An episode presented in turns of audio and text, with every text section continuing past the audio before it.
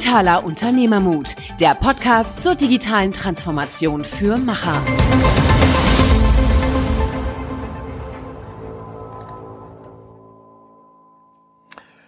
Hallo zu einer neuen Folge Digitaler Unternehmermut mit Michael und Niklas. Heute mit Max Elster. Er ist jemand, der wirklich schon in der Geburtsstunde des Podcasts ähm, ja, mal im Umfeld dabei war. Der hat uns einige Tipps gegeben, denn er ist selber zwar noch jung, aber im Podcast-Bereich schon ein Oldtimer. Er hat äh, einen eigenen Podcast, Feed Your Brain, den er seit zwei Jahren ähm, macht und wo auch vor kurzem die hundertste Folge rausgekommen ist. Echt einige spannende Interviews dabei.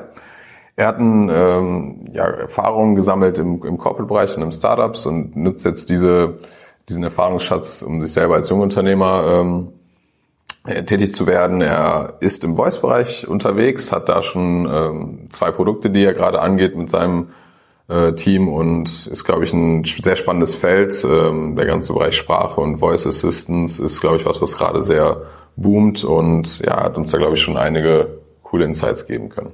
Ja, und ich fand äh, sehr schön ähm, zu sehen, obwohl er Jungunternehmer ist, dass er an seiner Vision festhält.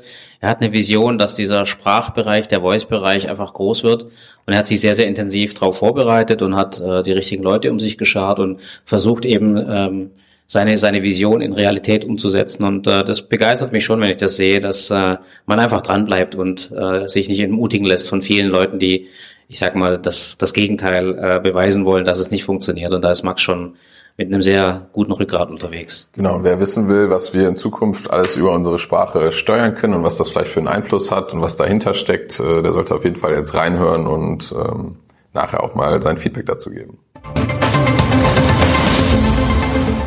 Ja, hallo bei einer neuen Folge Digitaler Unternehmermut mit Michael und Niklas. Heute mit Max Elster. Herzlich willkommen. Danke, danke. Hallo, Max. Max äh, kenne ich jetzt echt schon ein bisschen länger. Ähm, zurzeit ist er an einem eigenen Projekt dran mit äh, seiner Firma Ampli Voice, baut er verschiedene Produkte im Voice-Bereich. Ich denke mal, da kann er uns gleich einiges zu erzählen. Nebenbei hat er schon während seines Studiums immer einen Podcast betrieben, Feed Your Brain, und hat uns auch beim Start ein bisschen äh, ja, einige Tipps gegeben. Vielen Dank nochmal an der Stelle.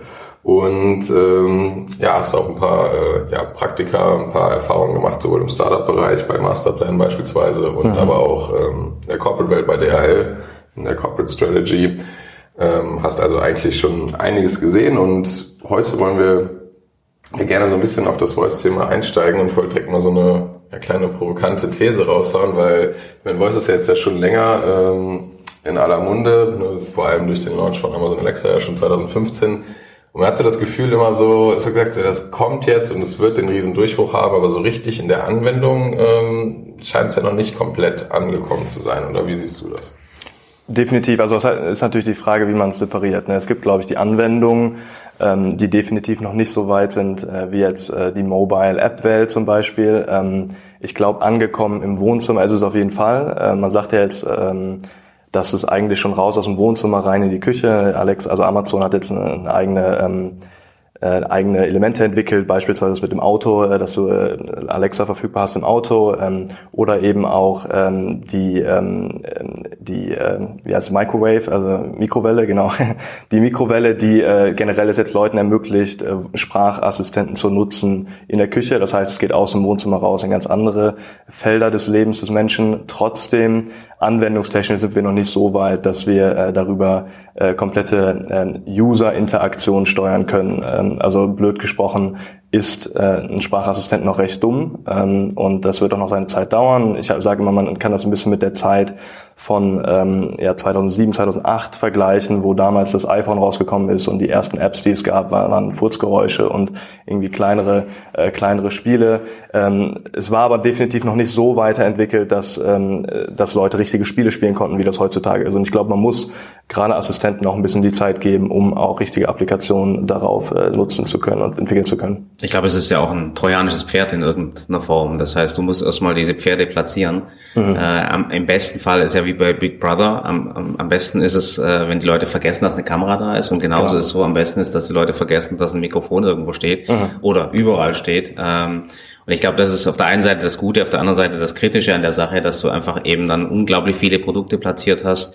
Äh, ich habe gehört, das ist eines der Top-Weihnachtsgeschenke für Kinder. Ja. ja. das heißt, Kinder äh, lernen mit Alexa. Ich habe äh, bei einigen Leuten gehört, die haben ihren äh, Umgangston zu Hause geändert. Die sagen mhm. bitte und danke, wenn sie mhm. mit Alexa inter, interfacen, weil ja. sie Angst haben, dass ihre Kinder den Befehlston übernehmen, den mhm. man sonst so hat, wenn man äh, das Produkt äh, anschreit, sage ich mal so. ähm, aber das ist tatsächlich ein sehr interessanter Aspekt, ist, wie lang wird es dauern, bis Voice tatsächlich signifikante Teile deiner Infrastruktur, deines Umfelds auch tatsächlich, äh, ich sag mal, als Steuerungsinstrument übernommen hat. Mhm. Ja, definitiv. Also ich glaube, wenn du den, den Schritt jetzt beobachtest, ne, wir gucken ja immer sehr auf den deutschen Markt.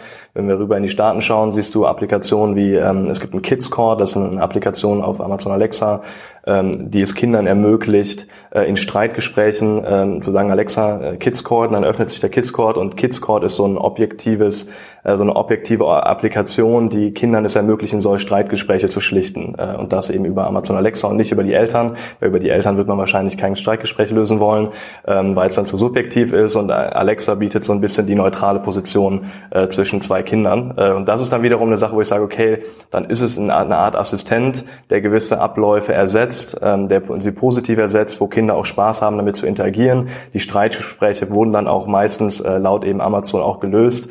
Äh, also das ist schon eine coole Entwicklung, ne? wenn du siehst, äh, es kann auch, äh, wie du sagst, in die in die in die Köpfe der Kinder reinkommen, die wirklich damit Probleme lösen wollen, die damit Anwendungen nutzen wollen, die äh, im ersten Sinne erstmal positiv sind. Also ich glaube, das äh, ist schon zu beobachten. Ich meine, wenn ich, ich habe jetzt auch, ähm, glaube ich, seit ja ziemlich genau einem Jahr so eine Alexa gab es nämlich von der Firma äh, letztes Jahr Ach, zu Weihnachten geschenkt. Ähm, und ich meine, ich war schon auch, bin auch relativ offen und äh, teste sowas. Ich muss halt sagen, wenn ich jetzt wirklich beurteile, wie ich es nutze, ich, ich glaube schon eigentlich täglich äh, oder zumindest wöchentlich auf jeden Fall, aber es sind halt immer relativ simple Sachen. Ne? Also mhm. Zum Beispiel so eine Erinnerung einstellen, Timer mache ich sehr oft, äh, mal nach dem Wetter fragen. Ähm, aber das war's dann, sage ich jetzt mal auch mhm. wieder. Äh, ist natürlich trotzdem schon ein kleiner Mehrwert. Nur ich denke auch, da ist ein viel größeres Potenzial hinter, aber was muss denn aus deinen Augen geschehen, damit quasi auch wirklich ein bisschen komplexere ähm, ja, Applikationen wirklich genutzt werden? Mhm. Ähm, liegt das Liegt das an der Sprache? Liegt das daran, dass die Leute einfach ein bisschen mehr Zeit brauchen? Was ist so aus deiner Perspektive der Grund, warum wir da noch nicht über diesen, ja, ähm, sag mal, diesen Chasm drüber gekommen sind? Mhm. Ich glaube, es sind drei Sachen. Ähm, das eine Thema ist Budget. Also erstmal die äh, wenn wir an den, an den Applikationsmarkt denken, ähm, waren die Budgets anfangs auch sehr, sehr niedrig, die von Unternehmen bereitgestellt wurden, um Applikationen auf den Smartphones zu entwickeln. Genau das sehen wir jetzt gerade auch im, im, im Voice-Bereich. Äh, die Unternehmen investieren aktuell noch sehr, sehr, sehr wenig Geld in Voice-Applikationen. Ähm, sobald da natürlich mehr Kapital freigestellt wird, ist es eine Frage der Zeit, dass auch ähm, mit Agenturen gemeinsam oder in-house äh, oder eben auch Beratung ähm, bessere Applikationen entwickelt werden können. Das ist einfach eine Budgetfrage. Äh, das Zweite ist dass natürlich, und das ist vielen nicht bewusst, viele äh, reden jetzt äh, Amazon Alexa, bei Amazon Alexa von einer künstlichen Intelligenz. Soweit sind wir eben noch nicht. Also alle Sprachkommandos, die auf Amazon eingesprochen werden, müssen manuell bearbeitet werden. Also da ähm, äh, viele sprechen eben von einer eigenen Intelligenz, die ist noch nicht da. Das System entwickelt sich natürlich äh, über die Sprachkommandos, die Menschen geben, automatisiert weiter. Wir sind aber noch nicht so weit, dass äh, Amazon Alexa Zusammenhänge erkennen kann oder generell Sprachassistenten äh, Zusammenhänge erkennen können. Das heißt, jedes Kommando, was vom Menschen geliefert wird, was Amazon äh, bzw. der Assistent selber noch nicht kennt, muss manuell eingegeben werden und muss manuell bearbeitet werden. Das ist ein Wahnsinns Aufwand. Da sind wir einfach noch nicht so weit. Das heißt, der Schritt muss da von Google, Amazon, der Deutschen Telekom ähm, und natürlich Siri, ähm, also Apple äh, in der Hinsicht kommen, um da die wichtigen Schritte zu machen. Äh, das ist eine Sache von ein paar Jahren, damit das ähm, gut funktioniert. Das ist die Grundlage, um erstmal äh, optimierte Applikationen zu entwickeln. Ähm, das Dritte äh, ist, glaube ich, ähm, wo ihr euch ja auch viel mit beschäftigt, das Thema Ressource. Ähm, wir haben im Moment einfach noch nicht ähm, die Ressourcen mitarbeitertechnisch, die zum Beispiel wissen, wie man Voice ähm, Interfaces entwickelt. Da gibt es ganz, ganz wenige, allein in Deutschland, in den Staaten natürlich wieder ein paar mehr. Aber wenn wir auf den europäischen Markt schauen, gibt es einfach noch nicht ähm, eine sehr, sehr große Ressource, die ähm, Interaktionen entwickeln können auf einem voice-basierten Gerät. Ähm, es gibt tausende Designer, es gibt tausende UX-Designer, aber es gibt eben sehr, sehr wenige, die sich auf diesen Voice-Markt spezialisieren und die da auch eben Interaktionen bauen können. Das heißt, das ist auch wieder eine Frage der Zeit, bis jetzt auch im Studium vielleicht dann auch äh, Voice, ähm, ja, Voice-Interface nochmal entwickelt entwickelt werden können im, Programm, im, im, im Computer Science Studium zum Beispiel. Und von daher, das sind so drei, ähm, ja, drei Zahnräder, die jetzt erstmal wirken müssen, die sich entwickeln müssen, damit auch eine Grundlage besteht, äh, mittelfristig auch coole, interessante und userorientierte Applikationen zu entwickeln. Wenn, ähm, vielleicht nur noch mal so kurz zum, zum Verständnis, wenn du jetzt von diesen manuellen Eingaben der Befehlen redest, vielleicht können wir so kurz darauf eingehen, ähm, wie überhaupt so, ein, sag mal, so eine Voice-Applikation funktioniert. Wenn ich es richtig verstehe, ist es ja so, es gibt diese ähm, ja, Tr Trigger-Wörter, diese Befehle, ne, ja. die eine bestimmte Struktur haben. Und letztendlich ähm, ist ja das, was das Voice ist ja nur, dass ähm, der Befehl ausgelöst wird. Im Hintergrund passiert dann eigentlich wie in einem normalen ähm, Computerprogramm ja, eine, eine Ausführung des Befehls und dann wieder eben ein Output, der auch voice-basiert mhm. ähm, funktioniert. Ähm, und du hast ja auch schon ein bisschen angesprochen, jetzt ein paar Mal dieser, äh, dieser Unterschied zwischen dem deutschsprachigen und englischsprachigen Raum wird natürlich dadurch auch noch ein bisschen mehr befeuert, weil englischsprachig natürlich deutlich mehr Befehle schon verfügbar sind. Klar, ja. Finde ich einen interessanten Aspekt. Glaubst du, dass es auf Dauer dazu auch noch stärker beiträgt, dass ähm, dass wir immer mehr zum Englischen hin gravitieren oder glaubst du schon, dass sich das in mhm. allen Ländern konsequent, also ich glaube, Deutschland ist schon noch ein großer Markt, aber glaubst du gerade in kleineren Ländern, dass die einfach komplett auf Englisch irgendwann umschwenken müssen, dass sie da gar keine Chance haben, das komplett für sich zu entwickeln? Oder? Puh, gute Frage. Äh, Habe ich, glaube ich, so auch noch nicht drüber nachgedacht. Ähm ich könnte, also ich glaube nicht, dass es da eine einheitliche Sprache geben wird. Ähm, sonst hätte Amazon den Schritt auch nicht gemacht, jetzt in ganz, ganz neue Länder vorzustoßen. Wenn wir an Schweden denken, ähm, gerade die nordischen Länder sind noch nicht besetzt. Ähm, ich weiß, gestern kam, glaube ich, die Meldung raus, dass in, Paris, in Frankreich, Deutschland und ich weiß nicht, noch ein Land war es, ähm, ich glaube England, äh, wo Amazon Alexa schon ausverkauft war. Das heißt, die Märkte sind wesentlich für, für Amazon, äh, genau das gleiche mit Google. Ähm, dementsprechend werden die schon versuchen, nativ sich auf das Land auch sprachlich vorzubereiten. Ähm, die haben eigene Teams, die in Deutschland arbeiten, um das Thema Sprache besser zu verstehen, in-house. Ähm, also ich kann mir nicht vorstellen, dass jetzt eine Generalisierung stattfindet und jeder irgendwie Englisch sprechen muss, um mit diesen Assistenten zu interagieren. Und darüber hinaus natürlich auch, wir reden immer über Assistenten, aber generell ist es ja auch mal spannend zu sehen, okay, was hat Voice eigentlich für einen Einfluss auf E-Commerce? Und da ist es auch wieder ein komplett äh, sprachlich, glaube ich, äh, ein Format, was angepasst sein muss auf die, auf das lokale äh, oder auf das Land, in dem man sich bewegt. Da kannst du jetzt nicht äh, auf Zalando erwarten, dass du, ähm, dass du Englisch sprechen musst, um die Seite zu verstehen. Also ich glaube schon, dass die, die Menschen immer in ihrer Sprache irgendwie agieren müssen. Es gibt bestimmt bald intelligentere Systeme, die äh, es ermöglichen, dass ein Chinese mit dir Deutsch spricht und live mit dir interagieren kann. Klar, da werden Assistenten auch extrem, eine extrem hilfreiche Rolle spielen äh, in der Zukunft, aber ich glaube schon, dass wir uns immer noch in der Sprache bewegen und uns keine Sorgen machen müssen, äh, dass, äh, dass wir jetzt noch Italienisch, äh, Spanisch und am besten Fall äh, jeder Englisch sprechen muss, um äh, mit den Assistenten agieren zu können. Ich glaube, das haben wir ja auch schon in anderen äh, Bereichen gemerkt, dass die, äh, der Komfort und die Bequemlichkeit eine Grundvoraussetzung sind für eine Nutzung von solchen Technologien. Und mhm. äh, der Komfort und die Bequemlichkeit ist dann am höchsten, wenn du dich in deinem eigenen Umfeld bewegst. Und ich glaube, dass die Firmen ganz gezielt eine Strategie haben, das auf äh, native Sprache auszulegen, weil sie einfach damit die höchste Chance haben, dass die Leute sich sehr, sehr unbefangen mit diesen Produkten ähm, bewegen und, und, und mit diesen Produkten interagieren. Also ich glaube, da liegt sogar eher eine Strategie dahinter. Mhm. Ähm, ich kann mir nicht vorstellen, dass wenn du in eine Fremdsprache gehst, egal wie, du, wie gut du sie beherrschst, du wirst nie so komfortabel sein, ja. äh, zum Beispiel in deinem häuslichen Umfeld. Ähm, und man muss auch dran denken, dass ganz viele Leute, äh, wir sind ein sehr hochentwickeltes Land in Deutschland, aber ich würde mal sagen, die Hälfte der Deutschen können wahrscheinlich kein gutes Englisch sprechen, ähm, wenn nicht sogar mehr. Und ähm, das wäre im Prinzip dann auch eine Marktchance, die verpasst wäre. Deswegen glaube ich auch eher daran, dass es ähm, ja, kommerziell eher auf eine native äh, Sprache rausläuft. Ich kann mir aber sehr wohl vorstellen, dass man eben zentral sehr viel lernen kann, weil Sprache ist eine Sache, aber auf der anderen Seite, ähm, ich sag mal, also die, diese Habits, diese, diese Abläufe und so weiter, die sind, die sind unilateral, die sind, die sind äh, global, äh, ich sag mal, hier, du hast vorhin das Beispiel genannt, äh, Streitschlichten unter Kindern oder sowas, ja. das passiert weltweit überall. Ja. Ne? Äh, das heißt, das Grundprinzip kann ich übernehmen, ich muss es dann halt nur mit den richtig Triggerwörtern auf die Sprache einstellen. Also insofern glaube ich, man kann sehr viel aus dem Englischen adaptieren, aber halt eben nicht alles. Ja, ich meine, warum ich den Punkt so gebracht habe, ist halt, dass ich persönlich beispielsweise merke, dass ich äh, ne, Serien, Bücher und so weiter schon auf Englisch ja. komplett konsumiere, weil ich schon irgendwie so ein Gefühl habe, dass zum einen, äh, na gut, bei einem Film kann man das ganz klar sagen, der kommt früher auf Englisch raus, als auf, ne, bis er dann synchronisiert auf Deutsch rauskommt. Mhm. Und ich finde es halt auch interessant manchmal so, dass in der ähm, ja, in der Primärquelle, in der primären Form, sage ich mal, aufzunehmen. Und letztens, äh, also auch in der Vorbereitung zu dem Gespräch kam halt nochmal der Gedanke so, hm, vielleicht solltest du auch mal irgendwie deine Alexa oder dein Siri mal auf Englisch umstellen und mal mhm. gucken, ob du wirklich einen Unterschied merkst, ob es irgendwie besser funktioniert oder so, weil du halt vielleicht ja mehr äh, Möglichkeiten hast. Ähm, das wäre jetzt einfach nur was, was ich mhm. mal so vielleicht gerne selber ausprobieren würde. Und ich kann mir schon vorstellen, dass gerade die junge Generation ja schon auch noch mehr so englisch-affin ist ähm, dass das vielleicht, ähm, ja, vielleicht langsamer, aber dass es irgendwie schon passieren kann, weil wir merken ja schon, dass dieses jetzt nicht nur die englische Sprache, sondern auch die, die Kultur und so weiter, dass sie ja schon weltweit einen deutlich höheren Einfluss immer mehr hat ne, über die Zeit hinweg.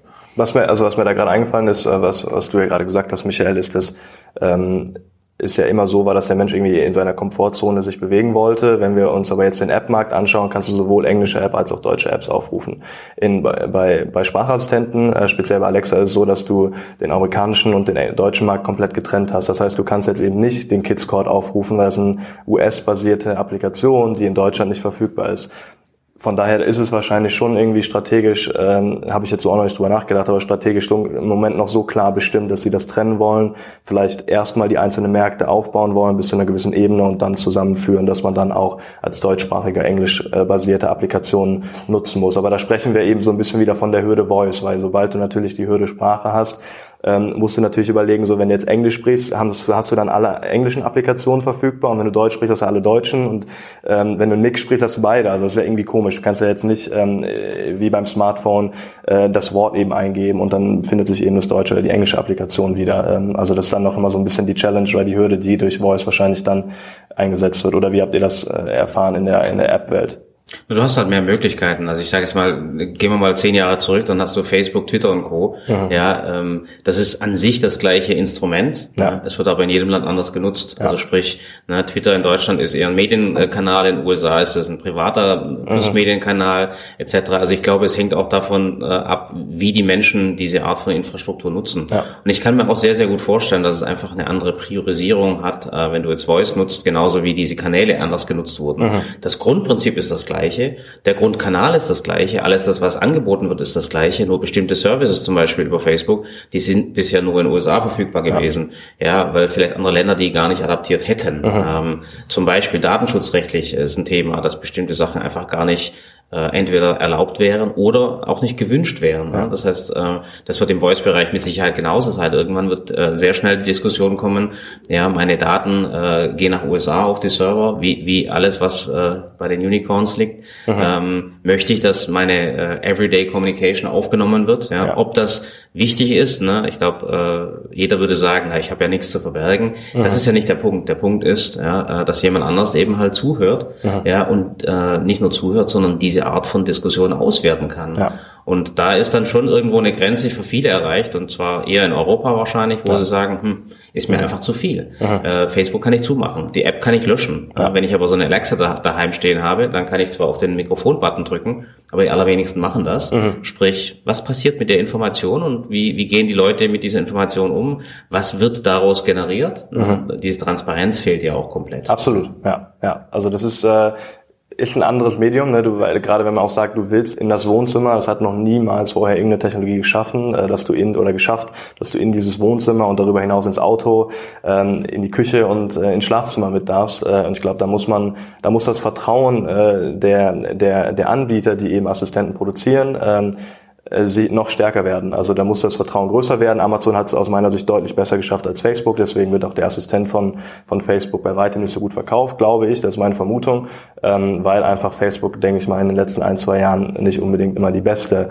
äh, den besten Ruf äh, bekommen hat durch die einzelnen Situationen. Ähm, von daher kommt es dann viel auf Vertrauen an und je mehr eine Marke das schafft, Vertrauen aufzubauen, desto eher gibt es, glaube ich, die Chance, dann sich im Wohnzimmer wiederzufinden. Ja, ich glaube, was man aber da nicht vernachlässigen darf, und das ist ja das, was du auch gesagt hast, ist natürlich einfach die Bequemlichkeit und die Convenience, weil ich finde immer dieses Argument, ne, klar, eine Alexa hört jetzt alles mit, dann sage ich immer, gut, du schleppst seit drei, vier Jahren dein Smartphone mit, was, das nimmst du überall hin ja. mit. Ne? Ja. Das äh, liegt meistens keine Armlänge von dir entfernt, selbst wenn du schläfst.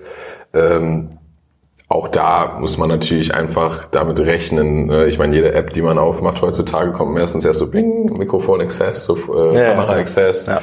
Ähm, und ich glaube, da muss man einfach dann wieder mit diesem Convenience-Faktor, ne, klar kann ich Facebook löschen, ich könnte auch Google nicht mehr nutzen, aber effektiv, wer, macht, wer macht's wirklich so, jetzt gerade von den jüngeren Generationen, das ist dann eher so, ne, Google Maps nutze ich halt, weil ich weiß, das ist irgendwie der beste Service. Ne? Mhm. Ähm, deswegen glaube ich, dass es auch bei Voice sich auf Dauer, glaube ich, ein bisschen mehr durchsetzen wird, weil wenn wir jetzt mal das Handy sehen, was halt äh, diesen, diesen Touch-Interface äh, hatte, ist, glaube ich, Voice halt einfach nochmal eine Spur schneller und einfacher. Ja. Ne? Ich muss halt nicht mein Handy rausholen aus der Tasche und so weiter, sondern ich rede einfach drauf los. Ne? Im besten Fall, wenn es halt mit, dann in vielen Geräten eingebaut ist. Richtig, klar. Ähm, also da müssen wir technisch auch noch ein bisschen nachlegen, damit das möglich wird, einfach drauf loszusprechen.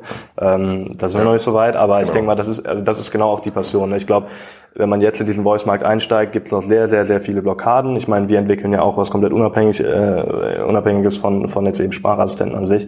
Äh, aber trotzdem ist es eine, eine Entwicklung, wo man gerade früh dabei ist und es einfach Spaß macht, diese Technologie nach vorne zu bringen äh, und auch ein Teil einfach in, in Deutschland zu sein, der das ähm, ja mitgestalten will. Natürlich gibt es auch viele andere, die auch definitiv einen Stellenwert haben, aber eine Stimme zu haben, ist, glaube ich, in dem Bereich wichtig, genau wie in der Politik. Ähm, und äh, da möchte ich irgendwie dabei sein, da möchten wir dabei sein und äh, das ist das, was uns begeistert. Genau, vielleicht können wir jetzt noch so ein bisschen auf das eingehen, was ihr macht, weil ne, ihr habt dich jetzt so das Anwendungsfeld, ne, vielleicht kannst du selber noch besser erklären, aber so Meeting oder Zusammenfassung von Protokollen ähm, vorgenommen. So, wie seid ihr darauf gekommen oder was ist euer Antrieb? Dann vielleicht kannst du da so ein bisschen drauf eingehen. Mhm. Also es kam so natürlich durch das Gründerteam, ähm, also wesentlich durch Luca und, und, und mich. Wir haben jetzt noch weitere Gründer mit aufgenommen, aber ähm, was der Gedanke bei uns war, also wir haben beide Corporate-Erfahrung gesammelt, ähm, er in der Bank, äh, ich eben, wie eben angesprochen, Deutsche Post, DHL und aber auch Startups. Und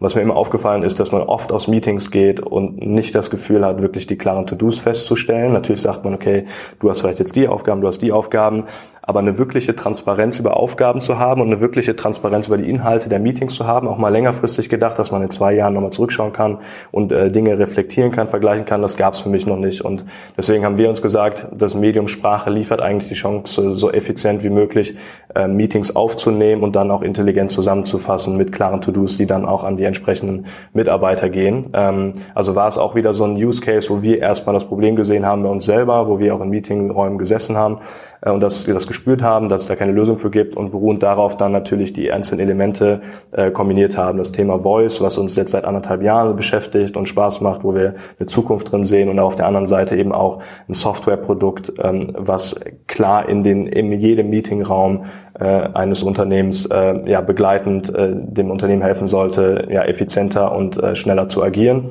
Ähm, grob gesprochen ist da wirklich die Idee, dass du ein Drei-Stunden-Meeting, was relativ komplex ist, auf eine Seite zusammenfassen kannst. Natürlich sind wir noch nicht so weit, das ist ein langer Prozess, aber wir wollen jetzt gerade über strukturierte Meetings anfangen, äh, das Problem erstmal zu lösen. Also klare äh, Meetings, wo es eine klare Abfolge gibt, wo die ähm, Zusammenhänge eindeutig sind, äh, wo wir dann glauben, wir können mit unserer Software einen Mehrwert leisten und langfristig natürlich zu sagen, man ist die Meeting-App, die wesentliche Komponenten eines Meetings abdecken kann und mitbegleiten kann, dann auch so eine Art Assistenzrolle einnehmen kann. Das ist das Ziel und äh, so kam so ein bisschen die Idee, weil wir erstmal das Problem gesehen haben, dann jetzt auch mit vielen gesprochen haben, Unternehmen, gerade Mittelstand ähm, und auch in der Beratung und äh, die das Problem haben, dass sie äh, hohe Stundenlöhne haben für, für ihre Mitarbeiter, aber äh, eigentlich nicht wirklich viel rausnehmen ähm, und äh, da man das Problem lösen könnte, genau. Okay, das heißt, äh, er arbeitet quasi an einer Software, die diese Produktivität, äh, ich sag mal, der Nacharbeit für ein, für ein Meeting, für eine Besprechung erhöhen soll. Mhm. Ist das ähm, geplant, dass du eine Stimmerkennung hast, also dass du Personen zuordnen kannst oder wie, wie denkt ihr euch das? Genau, also es gibt äh, das Fachwort dafür Speaker Diarization, also dass du wirklich die einzelnen Stimmen äh, der Mitarbeiter identifizierst mit der Person dahinter. Ähm, das geht auch schon, also wir können, äh, wir können da eine Identifikation schaffen, dass du eben auch genau das dann langfristig auch beobachten kannst, wer hat was gesagt und in welchem Zusammenhang steht das. Ähm, genau, also das ist definitiv ein Teil davon. Mhm. Okay. Ich meine, es ist ja in Deutschland, ich will, ich will nicht unken, aber wir haben Betriebsrat und, und solche Geschichten in Corporates, äh, das kennst du auch. Aha. Habt ihr euch damit immer beschäftigt, also wie es mit, mit Persönlichkeitsrechten aussieht, wenn du sowas machen würdest? Weil das muss ja nicht auf ein Meeting beschränkt sein, wenn du das mal zuordnen kannst. Das gleiche Thema gab es ja schon bei Video. Das Aha. heißt, äh, wenn du, äh, ich sag mal, Videos äh, drehst oder, oder Videokameras hast, selbst Security-Kameras hast, wir haben die auch im Standort, Aha. dann musst du Einverständniserklärungen haben, dann darfst du Leute nicht in bestimmten Situationen aufnehmen, es darf in bestimmten Bereichen überhaupt kein Video sein. Also mhm. das wird im Voice-Bereich ja wahrscheinlich sehr ähnlich sein. Ne? Absolut. Also das ist auch eine, eine große Herausforderung. Es gibt Unternehmen, die sagen, äh, Sie wollen dynamisch agil sein, die das vielleicht weniger interessiert als große, äh, große Corporate-Kulturen. Das ist definitiv eine, eine Challenge. Ich glaube, da geht viel über Bildung, ähm, viel über ähm, mit, also viel darüber, dass du Gespräche suchst mit den Menschen, die vielleicht ein Problem haben. Das kann ein Betriebsrat sein, ähm, dass man das eben auch aufklärt. Ich glaube, das Wichtigste in der Thematik, und da sind wir auch ein bisschen bekannt für in Deutschland, ist, dass wir eine gewisse Sicherheit schaffen müssen in den, in den Daten, die wir selber machen. Also, dass wir eigentlich eine asymmetrische Datenspeicherung haben von äh, auf der linken Seite sozusagen die, ähm, die Nachrichten oder die Aufnahmen, die gespeichert werden, und auf der rechten Seite äh, sind dann sozusagen die asymmetrischen assoziierten Personen, die mit diesen Sprachnachrichten zusammenhängen. Und das musst du eben datenschutzrechtlich äh, brutal trennen, um eben Hackern beispielsweise nicht die Möglichkeit zu geben, ähm, die IDs der Person mit den Inhalten zu, äh, zu belegen. Und ich glaube, da sind wir von der Herausforderung, das sowohl technisch 100 ähm, Prozent zu lösen. Äh, ich glaube, da sind wir auf einem guten Weg gerade, aber auch genauso gut das Thema Bildung ist, ist uns da natürlich auch wichtig, dass wir sehr, sehr früh die Gespräche suchen wollen. Ähm, das ist ja auch immer was, was den deutschen Mittelstand für mich geprägt hat, dass das Thema Service über der eigentlichen Dienstleistung Dienstleistung oder dem Produkt immer an erster Stelle stand. Also dass man als deutsches Unternehmen immer versucht hat, die Bindung zu den Kunden zu suchen und da auch wirklich ähm, zu fühlen, was die, die Knackpunkte und die vielleicht Gedanken sind in den entsprechenden Unternehmen. Und da wollen wir eben, auch wenn wir jung sind, ähm, ja, ähm, das mit dem Fall mitgestalten im Unternehmen äh, und da die Bildung schaffen. Siehst du denn andere Unternehmen in, in eurem Bereich, jetzt nicht unbedingt spezifisch das, was ihr tut, aber andere Unternehmen, wo du sagst, ist spannend, also von denen kann man was lernen oder die sind schon recht weit oder die findest du besonders innovativ, weil, also... Im Voice-Bereich spezifisch? Mhm. Ähm, ich glaube, ein Unternehmen, was mich gerade ein bisschen fasziniert, ähm, ist, äh, ist Voices. Ähm, die revolutionieren den E-Commerce-Markt. Ähm, über so eine Art Schnittstelle, die sie auf jede ähm, Fashion-Seite dieser Welt äh, einfügen können. Und du hast die Möglichkeit dann auf einen Button zu drücken in der Applikation oder auch in der Web-Applikation, ähm, wo du einen Button drückst und sagst, ich will jetzt ein T-Shirt in äh, von der und der Marke, in der und der Größe für Männer und dann kriegst du direkt eine Filterung äh, über das, was du einge eingesprochen hast. Das funktioniert eben auch schon sehr, sehr gut, deswegen finde ich die äh, recht beeindruckend. Die sind auch schon ein 60, 70 Mann-Team gut, äh, gut gefundet auch und äh, ist auf einem sehr, sehr guten Weg. Da gibt's natürlich so Deep Tech Voice-Unternehmen, äh, DeepL zum Beispiel, die äh, kennt ihr wahrscheinlich ja auch. Äh, Kölner Unternehmen. Kölner Unternehmen, richtig, die ähm, auch gerade eine riesen Finanzierungsrunde bekommen haben, äh, die äh, ja das Thema äh, also Übersetzung äh, optimiert haben und äh, besser funktionieren als als Google. Also ich gibt definitiv einige, ähm, die im Sprachbereich unterwegs sind. Das ist jetzt eher Linguistik und Sprache, äh, nicht Sprachtechnologie im Sinne von Voice. Ähm, aber ich glaube, es gibt einige in dem Bereich, die recht fasziniert sind und wo man sich ein Beispiel dann nehmen kann, dass die Technologie funktioniert. Ja. Ähm jetzt hast du ja ein paar genannt, das sind ja meistens gerade eher also Startups, Grown-ups, also wirklich neue Unternehmen, sich mhm. voll auf dieses Thema Voice oder jetzt Translation bei DeepL eingeschlossen haben. Gibt's ähm, auch im deutschsprachigen Bereich für dich ein paar ähm, ja, Beispiele aus dem Corporate-Bereich oder aus dem Mittelstand, die schon sich dem Voice-Thema annähern, die vielleicht, ähm, sag ich jetzt mal, nicht als absoluter Native in diesem Voice-Bereich drin sind, die es aber trotzdem vielleicht äh, ganz gut machen, so als, als Beispiele? Mhm. Also es gibt ja noch nicht so die perfekten, also wenn ich jetzt wieder über Sprachassistenten nachdenke, ähm, gibt es noch nicht so die den oder den Referenz, äh, das Referenzunternehmen, die es gemeistert haben, weil es einfach noch äh, Tag eins ist mehr oder weniger. Ich finde aber, was, was ich schön fand, ist, dass die Deutsche Bahn ähm, sehr, sehr früh probiert hat, das Thema für sich zu gewinnen, die äh, auch ein, ich glaube, sechs- oder siebenköpfiges Team haben, die ausschließlich an dem Thema arbeiten, also eben äh, Applikationen zu entwickeln für Sprachassistenten ähm, und äh, die versuchen wollen, äh, komplette Anfragen über Bahnverbindungen äh, abzuregeln, über, über den Assistenten. Das funktioniert schon ganz gut, ähm, ist bestimmt noch Optimierungsbedarf, aber ähm, das ist was, wo ich sage, okay, die sind sehr früh reingegangen, haben es probiert, auch als großes Unternehmen, haben eigentlich eine eigene Unit dafür gebaut, die sich damit beschäftigen. Ähm, also das ist so ein, eins der Vorzeigebeispiele, glaube ich, die wir in Deutschland haben. Es gibt noch kleinere Anbieter, Rewe probiert gerade auch viel in dem Bereich ähm, und bauen jetzt gerade ein eigenes Team auf äh, und ver verbinden Data Scientists mit UX-Designern und äh, die sind auch auf einem guten Weg. Ähm, ist ja auch ein Kölner Unternehmen, auch direkt um die Ecke. Ähm, und äh, deswegen, es gibt so ein paar, die es probieren. Ähm, aber es gibt noch nicht so den Opti also den Referenz, äh, das Referenzunternehmen. Mhm, weil die, die Skills, ich meine, da war die Deutsche Bahn auch sehr früh draus mit Alexa Skills. Ich glaube, eine der ersten in Deutschland, äh, die ich auch genutzt habe, fand ich, fand ich damals schon echt cool. Mhm. Ähm, es ist sicherlich auf Skill-Basis noch sehr einfach. Ja. Ne? Wir haben ja sogar eine Podcast-Skill entwickelt. Ähm, mhm. Insofern äh, kann man die auch gerne nutzen über, über Alexa. Ähm, aber darüber hinaus ist es natürlich noch ein Stück weit Spielerei, ne, was wir vorhin Klar. gesagt haben. Das ist äh, was und da verlierst du wahrscheinlich relativ schnell äh, die Lust dran, weil du probierst es zwei, dreimal und dann hast du entweder vergessen oder oder ist einfach kein kein riesen Mehrwert. Aber wie du richtig sagst, ich meine, man muss sich ja nur mal im öffentlichen Raum umsehen, ne? ob das jetzt öffentliche Anbieter sind. Stell dir mal vor, du könntest die ganzen öffentlichen Ämter mit Voice bedienen und könntest ja. deine äh, Ausweise, Parkausweise, all das im Prinzip über Voice bestellen. Deutsche Bahn, also es gibt ja Wahnsinnsdienstleister. Wir haben sehr viel äh, vor einigen Monaten hatten über Altenheime, Altenstrukturen, soziale Einrichtungen. Krankenhäuser gesprochen, mhm. wo, wo Leute immobil sind, na, wo Voice ein Riesenthema sein könnte.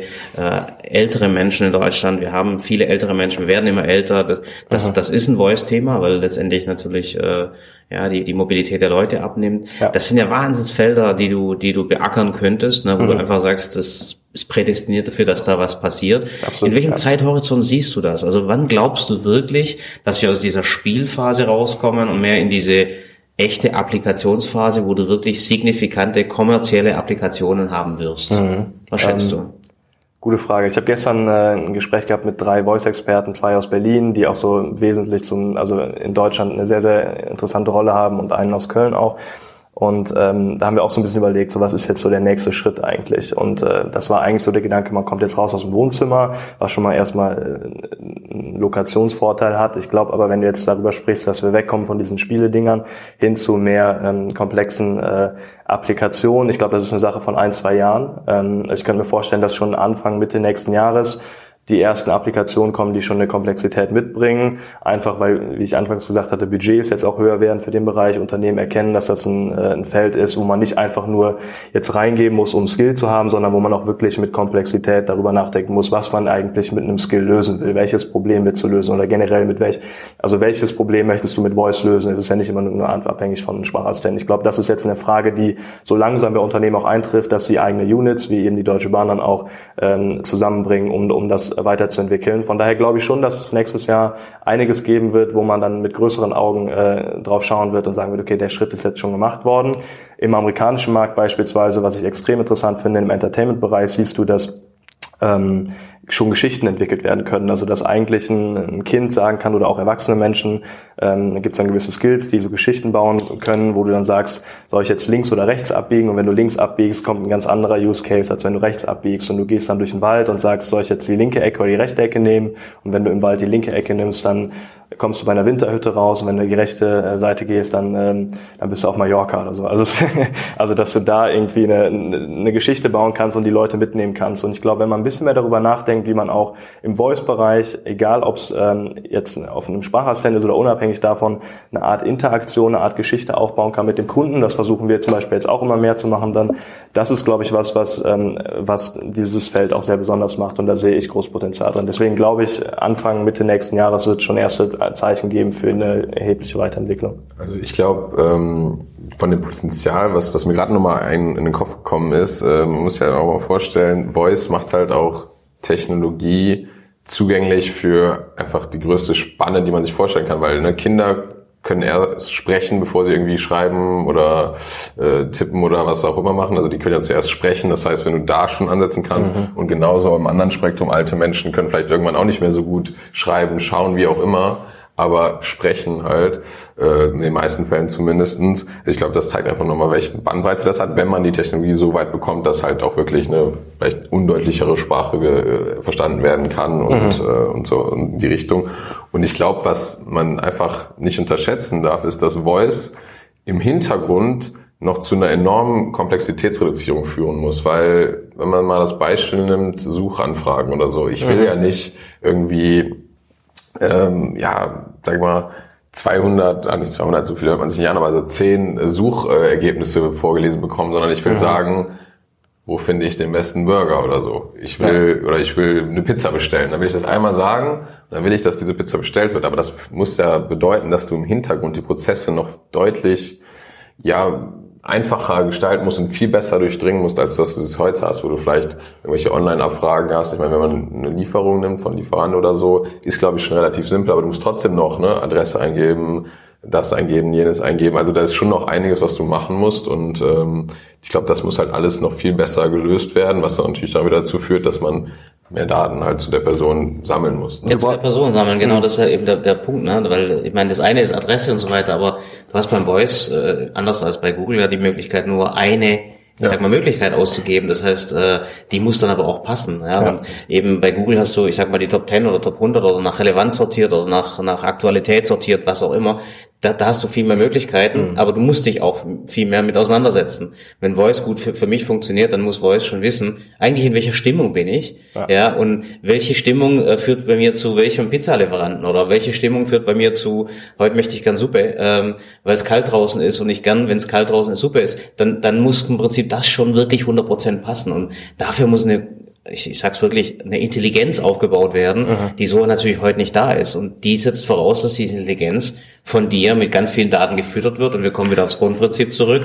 Ich muss erstmal was von mir geben, ja, ja dass ich was bekomme. Ne? Und das ja. ist so das alte Grundprinzip, wo wahrscheinlich jeder ein bisschen Schwierigkeiten hat, damit umzugehen, weil jeder will ein sehr präzises Resultat, jeder will coole Resultate. Ich hatte ein, ein Training, nur als Beispiel, mhm. und haben sich Leute beschwert, dass sie äh, bei, bei Twitter und LinkedIn nur Schrott sehen, wenn mhm. sie reingehen in ihre Accounts. Und ja. sage ich, habt ihr mal überprüft, wen ihr dort quasi, äh, wem ihr zuhört, also wem ihr followt und, und wen ihr in einer Connection habt. Und da waren da tausende von von Leuten drin, da sage ich, ihr, ihr generiert euren eigenen Spam. Ja. ja. weil ihr die Leute im Prinzip eigentlich eingeladen habt, euch zuzuspammen. Mhm. Wenn ihr das reduziert auf das Wesentliche, wer euch wirklich interessiert, dann wird der Newsfeed und das, was ihr seht, viel relevanter. Mhm. Das heißt, ich generiere quasi meinen eigenen Müll, ja. wenn ich selber nicht präzise bin oder wenn ich wenig von mir preisgeben will, weil ich sage, ich bin ein sehr diskreter Mensch, dann weiß diese Applikation aber natürlich auch nicht, was du gut findest und was du toll findest und mhm. was wirklich wichtig für dich ist. Mhm. Also dieses Prinzip zu geben, um zu nehmen, das muss erstmal richtig verstanden werden. Und ja. da haben viele, ganz viele bei uns extreme Probleme mit dem Thema, mhm. ähm, weil sie natürlich sehr gerne nehmen, aber das Geben nicht so richtig verstehen.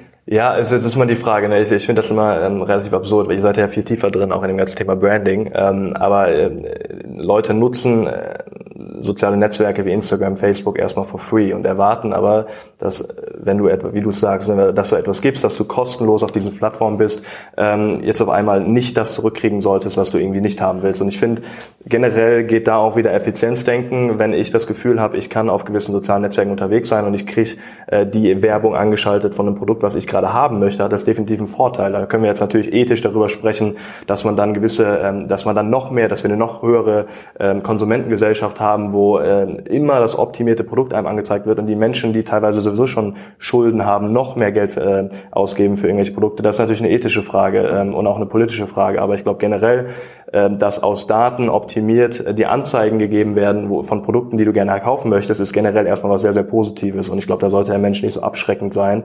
Was ich aber natürlich im Voice-Bereich spannend finde, du hast ja zwei Felder. Ne? Das eine ist das Thema, okay, die Daten von dir müssen so optimiert gesammelt werden, dass du ähm, die Informationen, die Produkte gezeigt bekommst, die du eigentlich wirklich haben willst, beruhend auf deinen vorigen Interaktionen. Auf der anderen Seite, und da kommt ihr ins Spiel, glaube ich, äh, ist das Thema Branding immer wichtiger, weil wenn du irgendwann eine Default-Option hast, ähm, wo das T-Shirt oder das Unternehmen angezeigt werden muss für das Produkt, das du suchst. Und das ist nicht mehr eben äh, die Relevanz von dir selber, von deinen eigenen Daten, sondern vielleicht die Relevanz von Amazon und generell Marketing-Aktivitäten, ähm, die du als Unternehmen betreibst. Dann macht es wieder Unterschied. Und da müssen sich, glaube ich, Unternehmen jetzt vielmehr die Frage stellen, wie kann ich mich Marketing, im Marketing optimiert darstellen, um auf Assistenten als Standardoption angezeigt zu werden und eben nicht der Konkurrent. Ähm, und äh, da gibt's ganz, ganz viele Fragen, die jetzt gerade so in der in der Cloud stecken, so sozusagen, also in der in der Wolke stecken, die noch nicht beantwortet sind.